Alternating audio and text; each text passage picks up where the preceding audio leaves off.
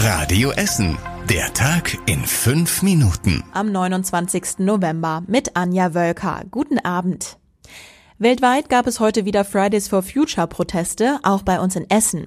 Der Demozug in unserer Stadt ist dabei deutlich größer ausgefallen als erwartet. 2000 Menschen waren bei der Polizei angemeldet, am Ende sind rund 3000 Menschen in die Innenstadt gekommen. Los ging es am Viehhofer Platz, dort hat der Leiter des Deutschen Wetterdienstes über den Klimawandel gesprochen. Danach ging die Demo unter anderem über die Schützenbahn und die Friedrich-Ebert-Straße. Die Demonstranten fordern unter anderem den sofortigen Ausstieg aus der Braunkohle. Viele Viele Schüler wollen, dass die Politik mehr für den Klimaschutz tut. Ich bin auch der Meinung, es sind immer so oberflächliche Änderungen, die getan werden, aber wirklich was verändern tut sich jetzt nichts. Also das sind so möchte gern Sachen so, also die jetzt nicht viel bringen. Unsere Zukunft liegt auf dem Spiel und deswegen wollen wir heute protestieren und nächste Woche wahrscheinlich auch, also falls wir dürfen und ja, ich hoffe, das klappt alles. Den Nachmittag gab es auf dem Viehhofer Platz dann noch weitere Vorträge, aber auch Musik von Bands, unter anderem von Relate aus unseren Radio Essen Ruhrcharts. Gute Nachrichten für die Schüler von der Tuttmann-Schule in Stoppenberg. Die Schule kann ab Februar wieder genutzt werden. Sie war im September kurzfristig geschlossen worden, nachdem plötzlich große Risse und kleinere Absackungen am Gebäude aufgetaucht waren. Jetzt sind die Untersuchungen abgeschlossen. Laut Stadt ist die Schule überall standsicher. Nächsten Dienstag gibt es für Eltern, Lehrer und Schüler noch eine Infoveranstaltung. So wie es aussieht, können aber alle gut 230 Schüler das kommende Schulhalbjahr wieder zurück in die Tuttmann-Schule. Gerade werden sie ersatzweise noch am Viktoria-Gymnasium im Südostviertel und an der Kantschule in Katernberg unterrichtet.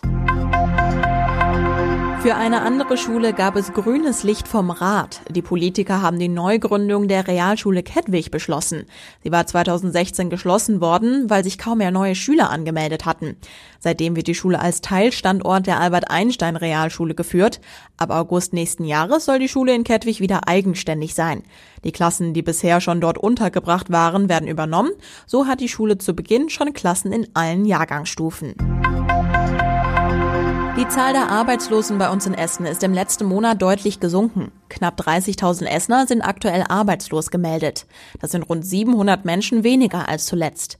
Über diese Entwicklung freut sich die Agentur für Arbeit dieses Mal besonders. Zum ersten Mal seit 28 Jahren ist damit die Arbeitslosenquote hier bei uns in Essen unter 10 Prozent gesunken. Auf der Helbingstraße im Südviertel gab es heute einen Unfall mit mehreren Menschen.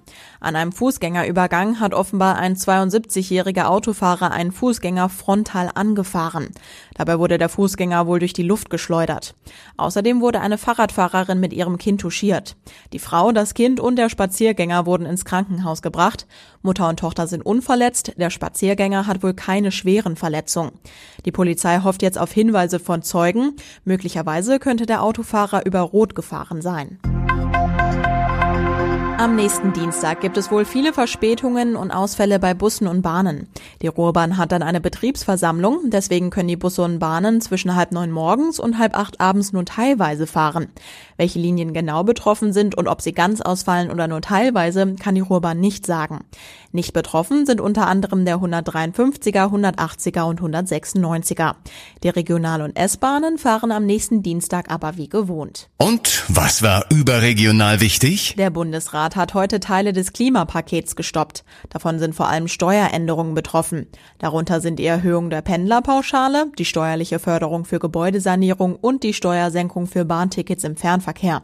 Jetzt sollen Bundestag und Bundesrat im Vermittlungsausschuss nach Kompromissen suchen.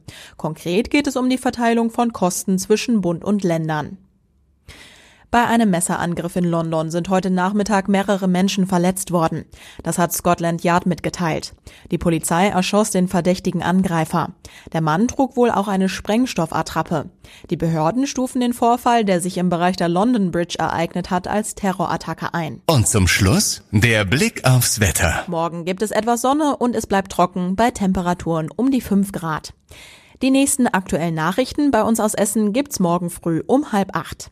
Eine neue Podcast-Folge und Tageszusammenfassung gibt es dann wieder ab Montag. Kommt gut durch die Nacht und startet gut in euer Wochenende.